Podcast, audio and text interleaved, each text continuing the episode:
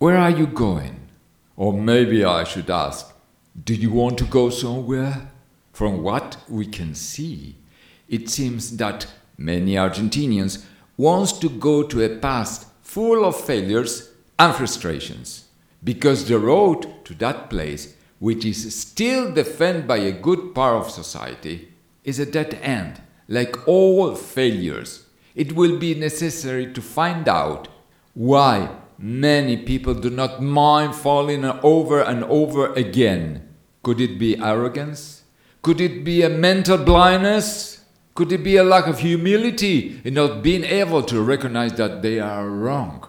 What is certain is that the road is not long to end.